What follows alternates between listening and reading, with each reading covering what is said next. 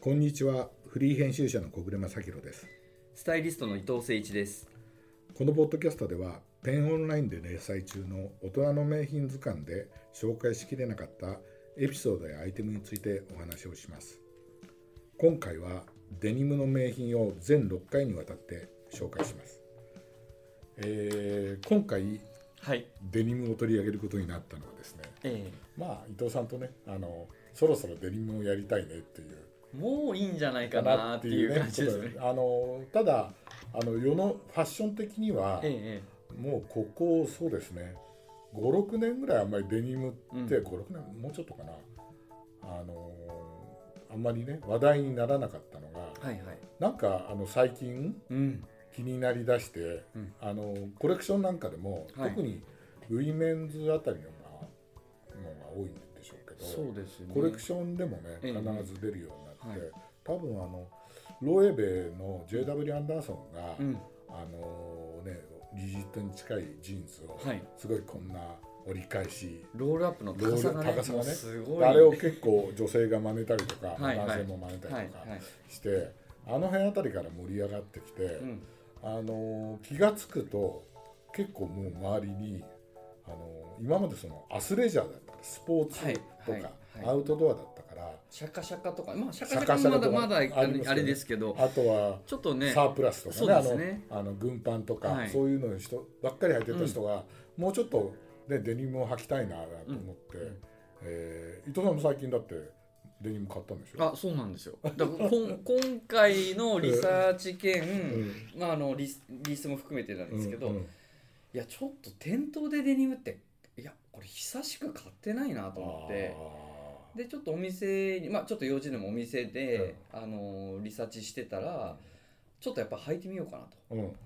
ででそれでそこ そのまま買っちゃったっていうねあー私もね去年はね、うん2本ぐらい買いましたね小暮さん買いました買いましたよすごいですねいやだってほら伊藤さんとはい展示会一緒に行って、ええええ見たあの純也渡辺小室家ハウスのそうだそうだあれのデニムっていう、今買っとかなきゃって言ってそういえば、うんそうですよあねれ買ったし、はいあとねあの、まあ、今回も出てきますけどリうーんの,、うんあのフリージーフリージャーっていうのかなフリージはいャーかはないはいあのねお本当にワンサイズでどんな人でも履けるっていう、うんうんジーンズが今出てて今年今期もはい昨日なんか見てたら出てたけど、うんうんそれが本当にフリーなのかって試したくて、でもあれ万能ですよね、うんあのすごいぶっとくて。えでウエストの内側に、うんうんあの締め上げるえやつはいがはい2つついてて、はいあれをこう締めると、はいあの誰でも履けちゃうっていうんでそうなんですよだから僕でもなんかほ細めの人でもうん履けるし、うんちょっとこうワイドに履きたいと思ったらそのサイジングに合わせながらそうそうちょっとレングスもね上にしたり下にしたりそうああ履けますもんねあのやったりとかしてね、うん、なんかあのホームページなんかでも面白いから、はいあれはねあのスマートニュースかなんかって出たって言って、はいその翌日ぐらいにねえその当時原宿にあったリーのお店に買いに行ったら、えはいどこで見ましたかとかって言われてね いやスマートニュースで見ましたとかって早速買いに来ましたとかって買いましたけどでなんか音音数もそんなにそそ厚うくなラくイてトオンして、ね、ライライトでねそうですねいいですよね、うんだからそれのね2本はね、うんこあのあそっかそっか、うんそうですか、買はいって、うん、でも久しくねえそのあのデニムって買いたいなって思うえもんじゃなかったの、うんなんとなく気になってっていうね、うんことででまあ我々はいあのデニムデニムって言ってますけど、はいこれあの間違っちゃいけないのは、はいあのデニムってえ素材の名前であって、えはいね基本的にはねはい根本ねそうですね言うとねはいそれであのアイテムの名前はうんジーンズジーンズ今で言えばね、はいジーンズっていうんでねでまあデニムっていうのはあの、まあ、ファッション業界の人なら、ね、誰でも知ってますけど、うんあの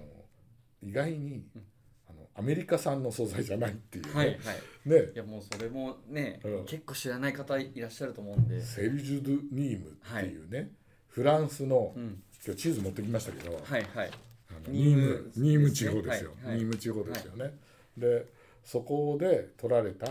綾織の,、うんあの生地を、うんあのデニムって言って、うんそれがあのセルジュ・ドゥ・ニームがはいだんだん短くなって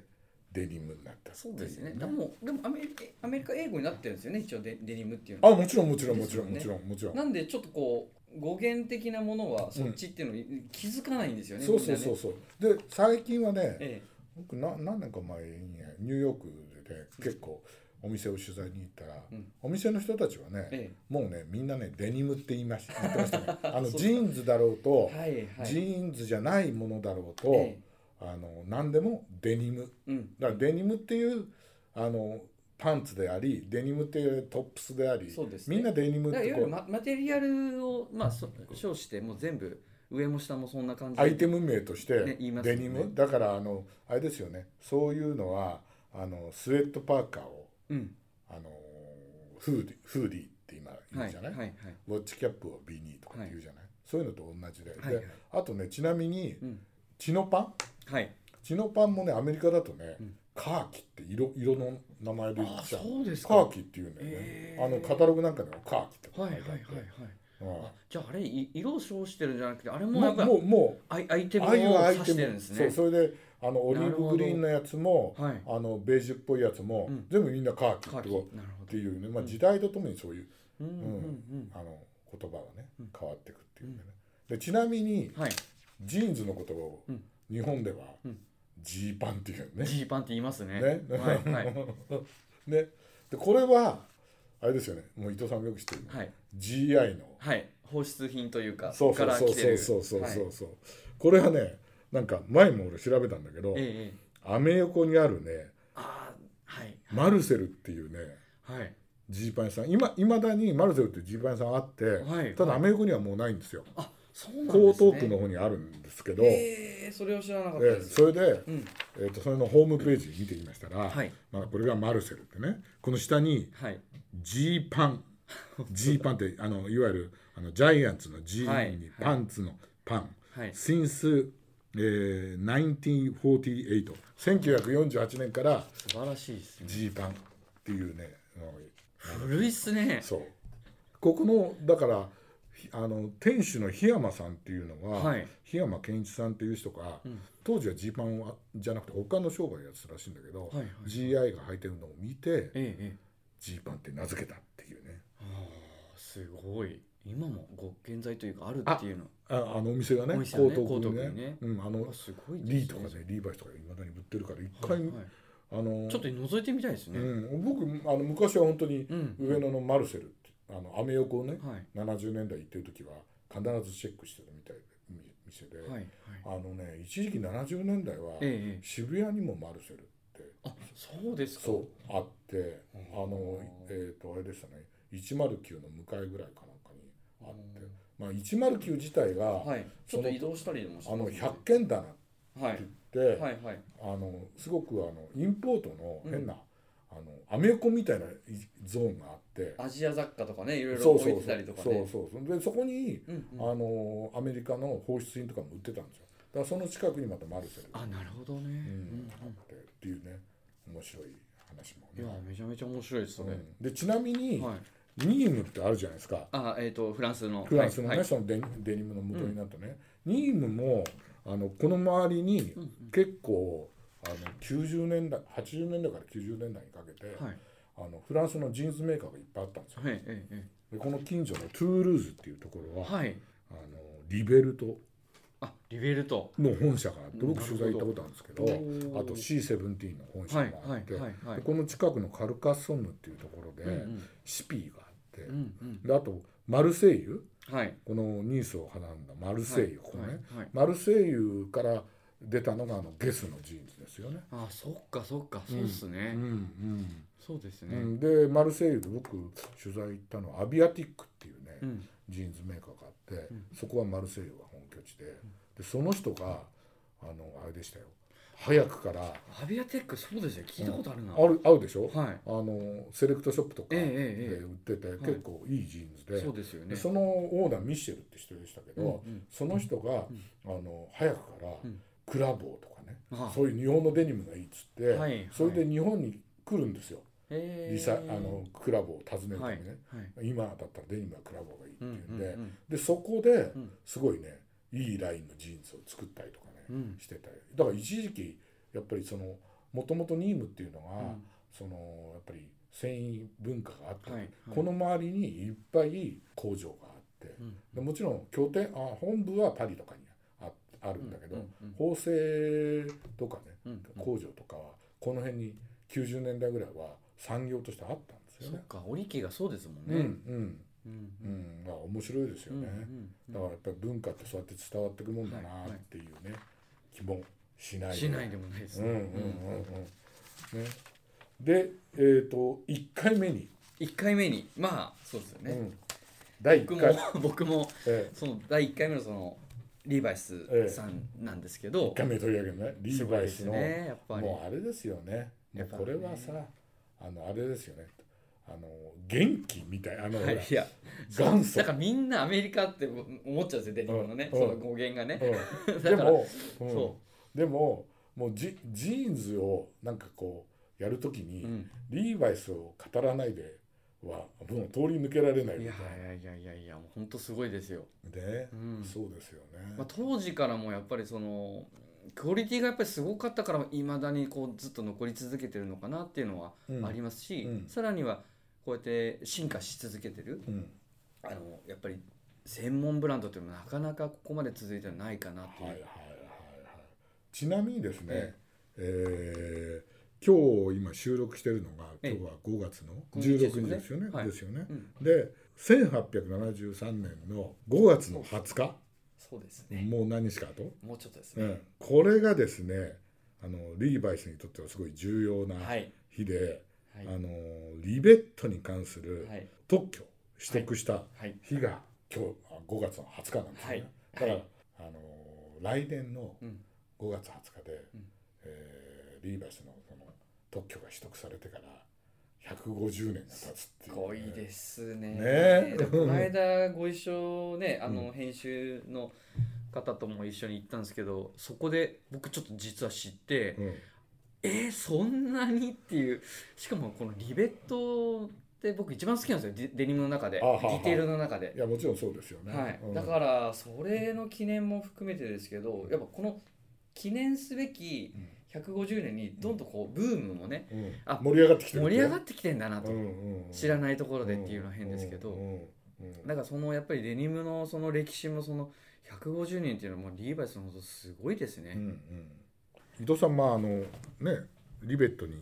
惚れちゃったっていうのありますけどリベットご存知でない方のあためにそうですね。あの、はい。ね皆さんジーンズをえ履くと、うんあの大体あの前のポケットの、うんあの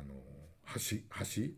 えそうです。両端についてるのとあとこれチェンジポケットっつって昔小銭を入れてたねコインとかね、コイ時ン計ととかかねね、ウォッチ時そう計そうねポポケットとかそれを入れてた両脇にはい。ついてて、はい。あのあるいはねあのリーバイスじゃない場合リーバイスもヴィンテージタイプだとあの内側のここにねはい。あの、入ってますうんね。コンシールドをあのバックポケットのね、とこ後ろに。うん、あのリベットっていうのはあの秒のことですねはい。ですねであのあの昔だとなんだろうホロとかああいあうとのはまあバッグの下とかもそうですよバッねグの下。とかあねとはトランクその端にこうリベットを打そうそうつみたいな感じでね。う、うん、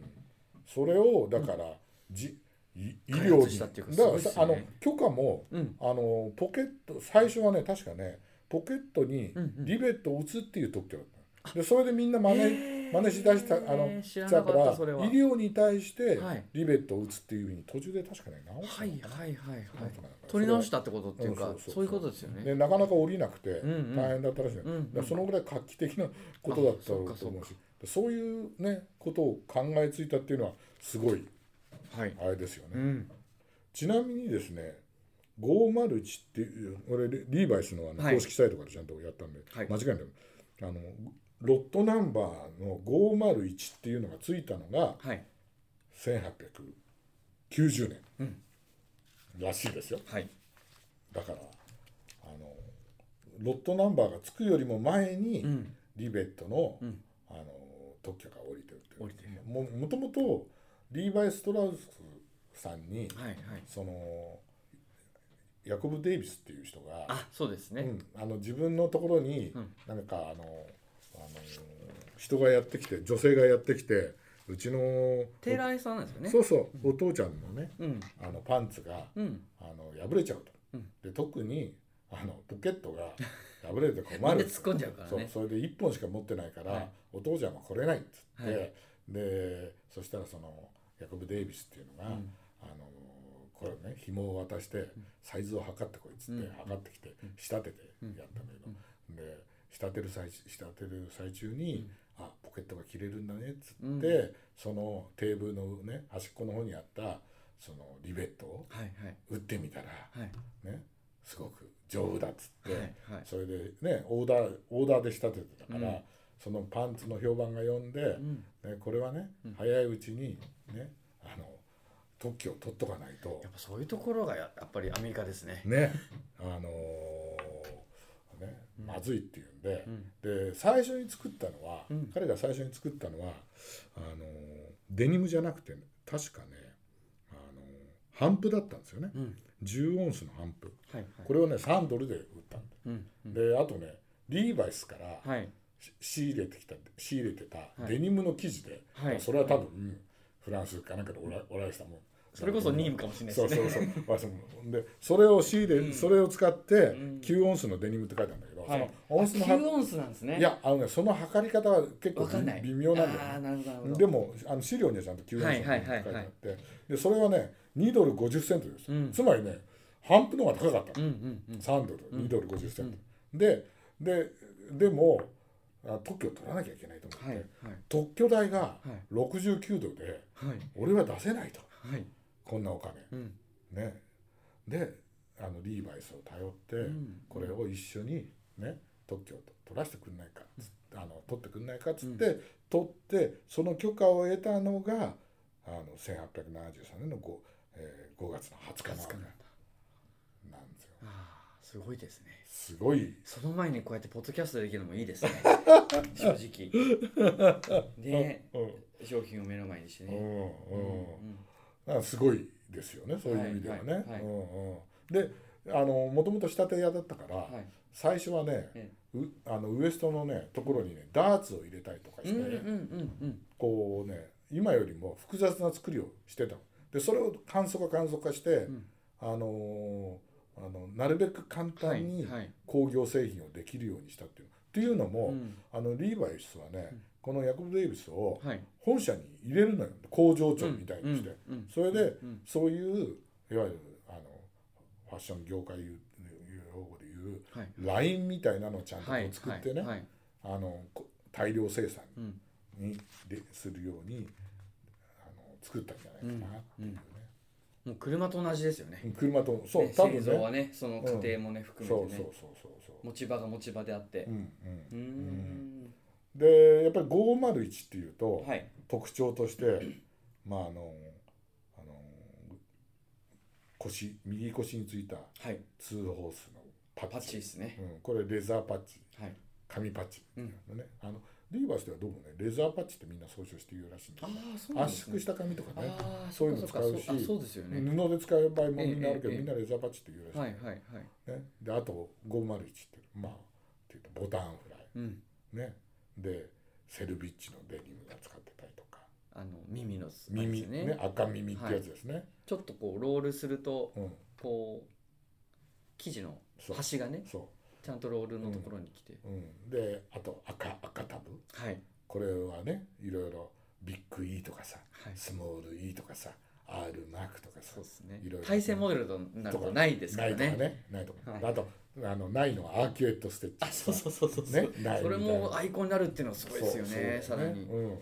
であとあのあのファイブポケッツっていうのがあるけど、はいうんおあのそう言われてみればそうだと思って今日写真持ってきたんだけど、えええ最初に作られた時はね後ろのねヒップポケットはね片側にしかなかっただからファイブポケットじゃないの。ああそうですうね、んフォーポケットなんだよね、はいはいはい一時期ほらジーンズのことをさ、ええファイブファイブポファイブポケファイブポケなんて言ったじゃない、言ってました言ってましたいんま、未だに売ってるかもしれうないです、ん、だよねでも最初はフォーポケットだったらしい、うんうんうんうんうんうんうん、そねうですようね、ん、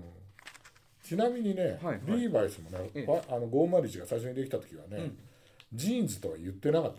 たあそうなんですね。そうなんですよ。はいはいはい、はい。そうなんですよこれねよく見るとえね、えええええーとねこれ、ん WX これ昔の広告なんですけど、えうん。オーバーオールって書いてあって、へえ、もう今と全く全然違う。うん、あのいわゆるなんていうんですかねつなぎに持っちゃいますよね、うん、と思うけど、はいここまでのオーバはいーオールっていなうるほど作業着としてのはいはいはっいていう時期があって、うんうんであとは普通の人はみんなねリーバイスって呼んでたりとかへしえてたらしいですよ。はいででリあのリーバイスがジーンジーンズって使い出したのが意外と遅くて、ん広告に使ったのはね1940年代とか50年代とかはっいはいはいはいていう話が書かれてましたね、うんなんかね。うんうん広告って言ってもあれあれですよね。はいわゆる柱巻きっていうか貼って。そうそうそうそうそうですそようそうねそうそうそういうことがうーうんん、うん、書かれてましたね、うんちなみになんで501って名前を付けたかっていうのは、はいはい。これはね分かってないねあやっぱそうなんですか。そう俺もねこも今回調べいろいろ調べましたけどいやなんかいろいろ諸説あるっていううね。ん、そう諸説あるの諸説、はいはいあるんだよねえあるんだけどあるサイ あのサイトなんかだと1850年の第1号という意味で501ってつけたとかっていう言われてたけどえうんいやそうじゃなくてあのリーバイスのこの、ね、年表の中にはあの、えーとね、製品をあのつけ品番統制ではい。ロットナンバー501が初めて商品に付けられたのが1890年って書いてあって、この当時その伝票がこれなんだけど、はいはいあ本当だ。はうんいはいはい。ね、なんだけど、えあのあれでしたねあの501ってここによくちゃんと書いてますね書いてあるでもこれはねえよ諸く説伝票残ってましたね。そうこれをね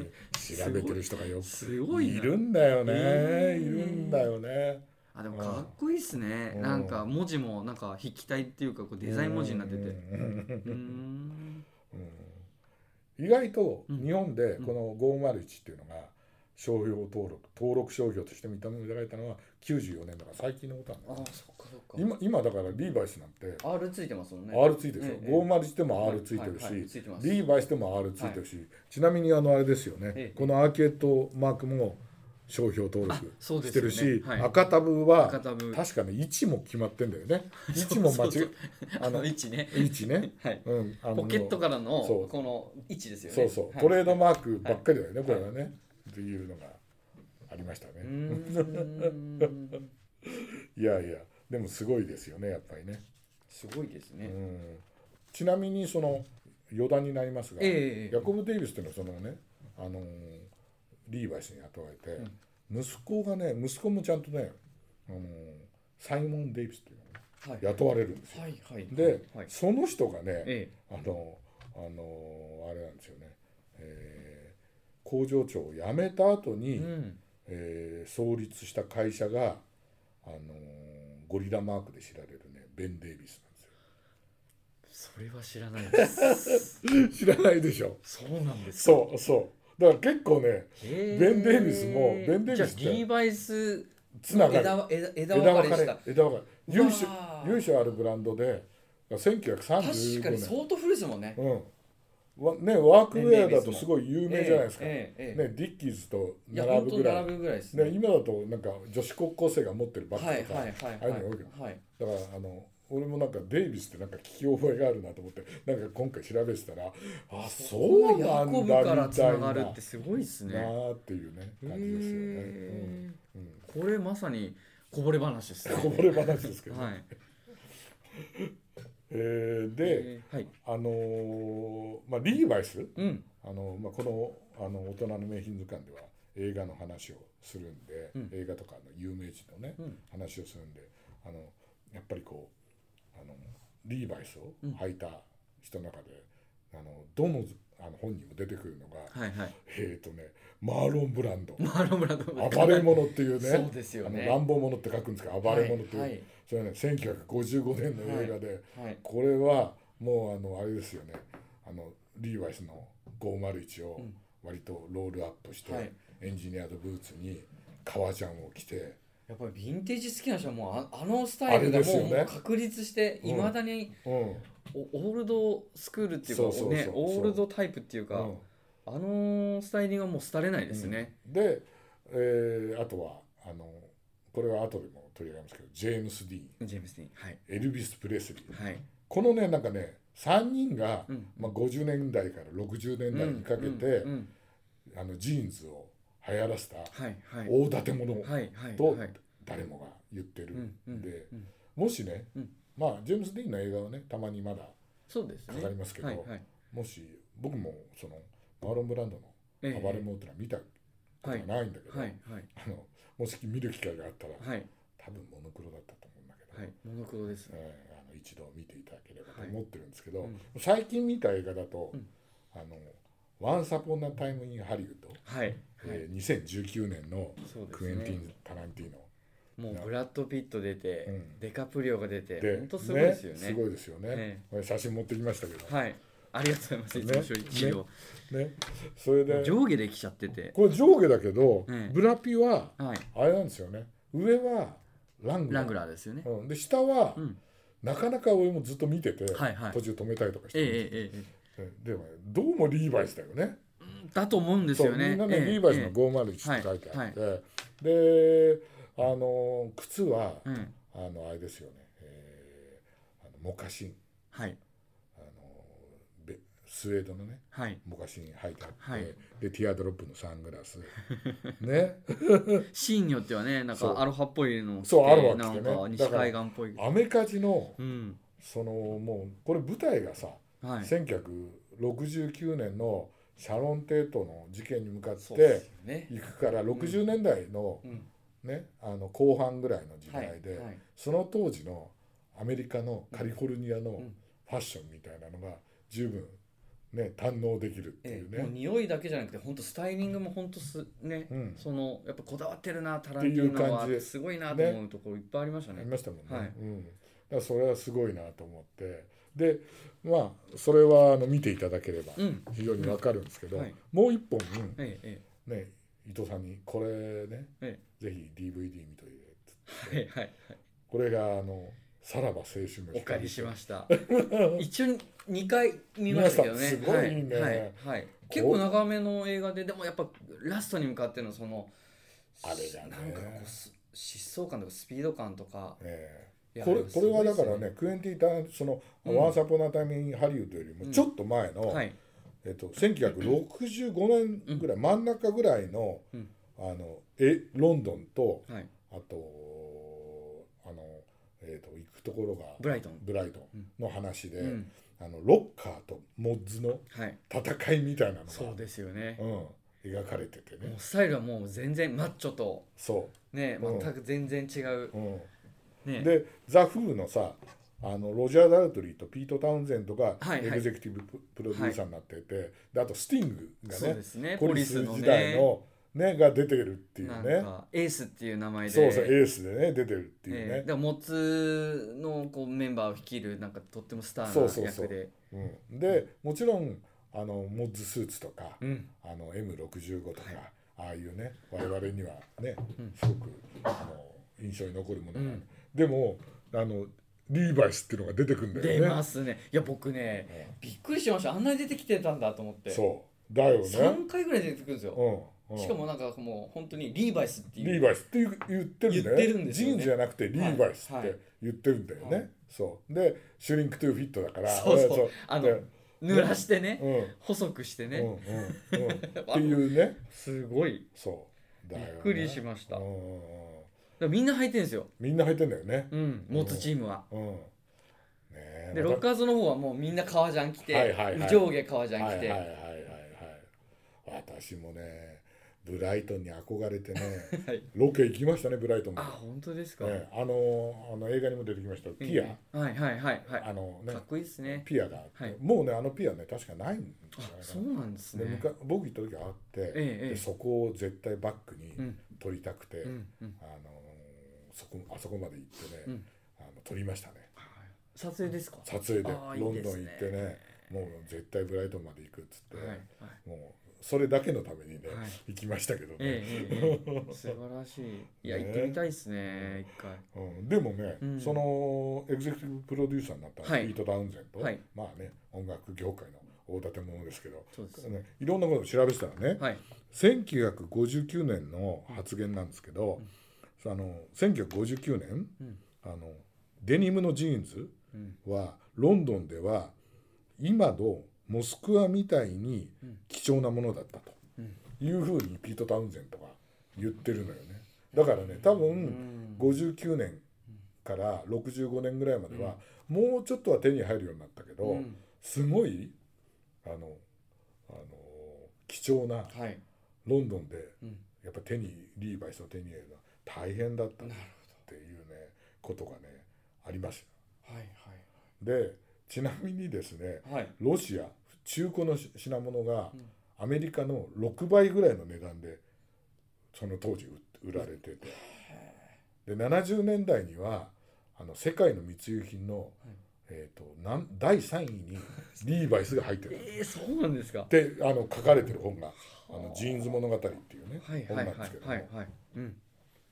そのぐらい、うんうんそのもヨーロッパ、えね、あのロンドえええうンんパリ、うんあのあとあの意外とオランダのアムステルダムが、うんあの港町であのデニムの集積基地になるんですよ、はいだからね、うんアムステルダムにうんリーバイスのヴィンテージクロージングの本社が置かれたり、ああそうですうんねあるいはあのオランダのあジそうーンいうこズとのなんですねうんあうんだからオランダが結構ね、うんうん盛んなんですけどでもましてや、うんあの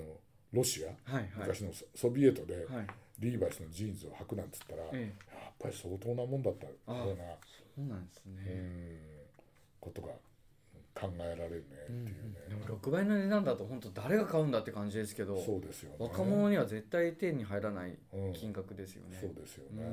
んちなみにですね今日一本お持ちしてたんですけど、あはいのうちにあるあーすごいですね,、えーとねこれロットナンバーいくつって書いてありますかねうん502、はい502って書いてますねこれねあの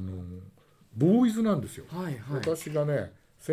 1970年代私じゃなくてうちの家内がね、奥様がはいえーアメ横でうんうん買った当時買われたって買っことですたねんうちの,、あの1本なんですけど、はい何本か持ってるんですけど、えええもちろんビッグイーで,で、うんボーイズだから、えはいあの